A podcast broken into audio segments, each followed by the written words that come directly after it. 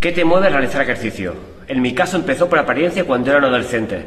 Iba al gimnasio para hinchar los músculos y así tapar el vacío interior que había en mí. Cuando vi que era sostenible querer controlarlo todo para aparentar algo que no era sano para mi salud mental, empecé a realizar ejercicio para disfrutar y conectarme conmigo mismo. Eso me llevó a formarme como entrenador y a querer aprender más sobre todo este mundo para así poder transmitir otra forma de mover el cuerpo y la mente.